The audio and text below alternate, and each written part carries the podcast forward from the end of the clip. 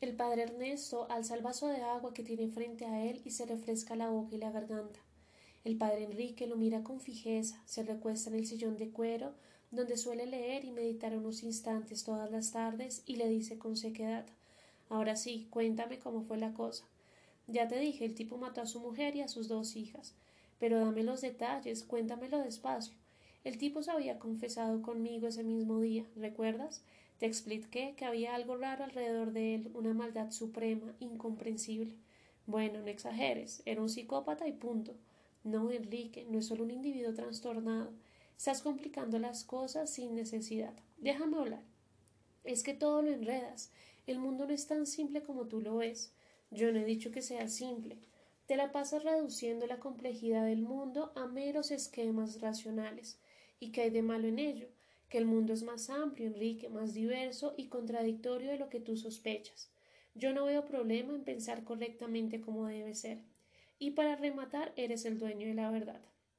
Mira, Ernesto, en nuestro trabajo tenemos que estar tratando de día y de noche con fanáticos, con místicos, con beatas que se la pasan viendo a la Virgen en el baño, en las paredes del jardín o en la taza del chocolate del desayuno, gente inclinada a la superstición, fantasiosos unos, fanfarrones los otros. ¿Qué debemos hacer? Enseñarles un cristianismo práctico, social, una lucha solidaria que los enaltezca y los saque de ese pensamiento religioso, mágico e ignorante. Eso no te lo voy a discutir. Tú sabes bien que lo que esta gente necesita es reivindicar sus derechos, exigir del Estado más inversión social, organizarse y luchar por un futuro mejor. Estamos de acuerdo.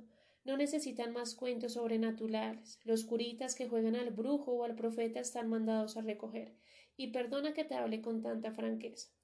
Es que ahí no tengo nada que discutirte. Entonces, ¿qué es lo que me reprochas? El padre Ernesto toma aire y habla con soltura. El amor no es una ecuación matemática, Enrique. Tú piensas en el bienestar de los otros, sí, pero no los amas. No te entregas a ellos, no sientes un cariño auténtico por sus hijos y sus nietos, no puedes ver más allá de tus pensamientos racionales. El único cristianismo que puedes comprender es el cristianismo marxista. La razón te limita y te impide ver un poco más allá. Eso es lo que te critico.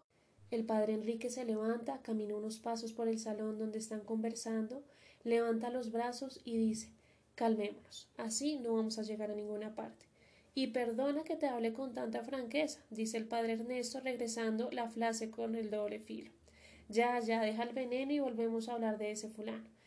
Se sienta, respira profundo y se queda observando a su compañero con las manos entrelazadas sobre el regazo. El padre Ernesto retoma el hilo de la conversación. Ya te conté que ese tipo asesinó a toda su familia, pues que lo metan preso y lo pongan bajo observación psiquiátrica. Lo terrible del caso, Enrique, es que ese hombre es como tú o como yo. No es esquizofrénico o un psicópata incurable, es un individuo normal, un hombre bueno, acorralado por las fuerzas oscuras de la necesidad, una víctima de una maldad mayor. Eso es lo que impresiona, lo que me tiene turbado y confundido. Tú no eres culpable de la situación. En cierta medida sí. Lo que tiene que ver con su prójimo tiene que ver contigo. El amor por los demás debe estar lleno de responsabilidad. No seas extremista. Recuerda las palabras del Evangelio. Ama a tu prójimo como a ti mismo. Esas palabras se las dice Jesús a un joven rico, y ya sabemos cómo son los ricos. Les interesa más acumular que compartir. Lo aterrador de este caso, Enrique, es que el hombre asesinó movido por sentimientos nobles, la compasión y la piedad. ¿Cómo así? Su familia estaba hambrienta y desnutrida. Él hablaba de las enfermedades y de los dolores que padecían sus hijas y su mujer como consecuencia de los rigores del hambre. Las mató porque quería liberarlas de esos sufrimientos. No te creo. Él lo repitió en la declaración a la policía. Dijo que no soportaba más los gemidos, la delgadez extrema, la mirada suplicante de sus dos hijas. No puede ser. Después del asesinato fue a la iglesia a pedirle perdón a Dios, pero también a reclamarle, a decirle que el verdadero culpable era él, que porque había torturado a su familia de esa manera, que porque se ensañaba contra gente inocente que la había obligado a liberarlas de semejante tormento. Dios como el malo, como el asesino intelectual y él como el salvador. Exacto, Enrique, eso es lo que me tiene consternado, lo que me da vueltas en la cabeza de día y de noche. No es para menos. Ahora sí me entiendes. ¿Y qué hizo el tipo cuando lo encontraste en la iglesia? Estaba llorando como un niño, protestando en voz baja, quejándose ante el altar. Apenas me vio, me dijo Lo hice, padre. Se acabó el suplicio. Y agarró el cuchillo para cortarse la garganta. ¿Ahí dentro de la iglesia? Sí, me abalancé sobre él y lo logré impedir. Estaba tan débil que no me costó trabajo vencerlo. Luego entraron los vecinos y la policía y se lo llevaron preso. Fuiste con él hasta la comisaría, lo acompañé todo el tiempo, estuve a su lado, dándole apoyo y consolándolo. El padre Enrique se pone de pie y dice La maldad superior de la que me hablabas era esa enajenación que terminó destruyendo al tipo, ¿no es cierto?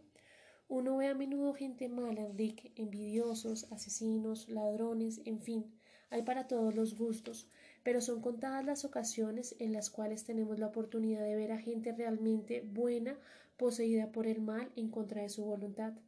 Desde el primer momento supe que ese hombre estaba atrapado en un remolino que lo superaba, que nadaba contra una corriente muy superior a él. Sí, entiendo, y no alcancé a ayudarlo, no tuve tiempo de arrojarle un salvavidas, eso es lo peor. El padre Ernesto bebe el último sorbo de agua que queda en el vaso, se levanta y dice Tengo que irme, gracias por escucharme, Enrique. ¿Vas a la comisaría? Tengo un permiso especial para visitarlo. Voy todos los días. ¿No lo han trasladado a la cárcel? Aún no. ¿Y cómo lo ves? Muerto en vida, aplastado por las circunstancias. ¿Si te escucha? No sé hasta qué punto yo sea útil. Está fuera de base, exiliado, en un territorio donde los demás no podemos entrar. Si necesitas algo, avísame. Claro que sí. Los dos sacerdotes se abrazan y luego se despiden con un fuerte apretón de manos. El padre Ernesto sale a la calle y decide irse caminando hasta la comisaría de policía. Durante el recorrido cae un fuerte aguacero que inunda las calles del centro de la ciudad.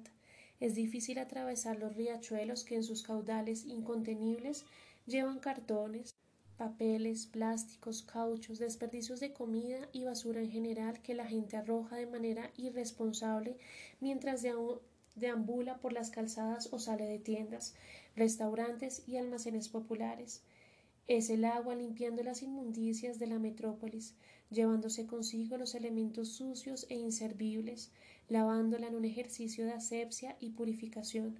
Cuando el sacerdote llega a la puerta de la comisaría está completamente empapado, con los zapatos llenos de agua y la ropa hecha una sopa, pero con la impresión de haber sido refrescado en un momento justo y oportuno. Los guardias lo conducen hasta la celda, le abren la reja y lo dejan a solas con el asesino. La luz es escasa y el olor a humedad revela un ambiente insano y pestífero. El hombre está recostado en el camastro, con la espalda apoyada en la pared y las rodillas dobladas contra el pecho. El padre Ernesto se sienta con la única butaca que hay en el recinto. Afuera, como lejanos rumores que llegan hasta una sepultura subterránea, se escucha un ruido doble, voces de mando y botas militares que golpean el asfalto de un patio interno que multiplica los sonidos en ecos que retumban contra los altos muros de edificación. ¿Cómo estás, hijo? El hombre permanece inmóvil y callado, el silencio es pesado, duro, áspero. El padre vuelve a preguntar ¿Estás mejor, hijo? El hombre se demora varios segundos en decir con una voz de ultratumba ¿Por qué viene, padre? Para saber cómo te encuentras. Mentira. Para ayudarte, para que oremos juntos. No. Estoy preocupado por ti. No se engañe de esa manera. ¿Qué quieres decir? Viene por usted mismo. No sé a qué te refieres. Se siente culpable por lo que sucedió, por no haber alcanzado a impedirlo. Estás equivocado, dice el padre Ernesto, sintiendo la falta de aire puro. Necesita ayuda y yo no puedo dársela. Búscala en otra parte. Me interesas tú, hijo. Quiero estar a tu lado para ayudarte. Yo venía planeando el crimen hace rato. ¿Por qué te acercaste a mí entonces si ya tenías todo decidido? Para coger fuerzas, para animarme, necesitaba un ayudante. Yo no te estimulé a hacerlo. ¿No le ha sucedido que una idea empieza a existir solo cuando la comentamos? Solo si le decimos a alguien lo que pensamos, salimos de la nada, rompemos los monólogos que nos impiden llegar a la acción. Eso no es cierto. Sí, padre, yo le estoy agradecido por haberme escuchado. Solo cuando hablé con usted supe que en verdad iba a realizarlo. Sin ayuda no hubiera sido capaz. El padre Ernesto siente que el corazón le late más rápido en el pecho y que la sangre le corre con mayor velocidad entre las venas. Dice, elevando la voz No seas miserable. Es verdad, padre, a usted se lo debo todo. Su colaboración fue fundamental. Pensé que podrías arrepentirte y salvarte. Ahora veo que estás más podrido de lo que yo creía. ¿Le parece? Te hundirás hasta el fondo. Después de haber hablado con usted, llegué a la casa y sentí que ya lo había hecho, que solo faltaba realizar unos actos que ya se habían cumplido en gran medida cuando conversé con usted en ese confesionario. No involucres a los demás, no te laves las manos tan cobardemente. Ya casi no podía respirar y la voz le temblaba a causa de la rabia. Gracias, padre. Si no fuera por usted, mi familia seguiría sufriendo. El sacerdote está a punto de lanzarse sobre él para irse a las manos y golpearlo, pero de repente, en un instante fugaz, tal vez intuyendo la embestida de su interlocutor, el hombre se voltea y lo mira a la cara con unos ojos verdes que resplandecen en la penumbra, como un gato acechándolo en la oscuridad. Es una mirada salvaje, bestial, inhumana. El padre Ernesto llama a los guardias para que le abran la celda.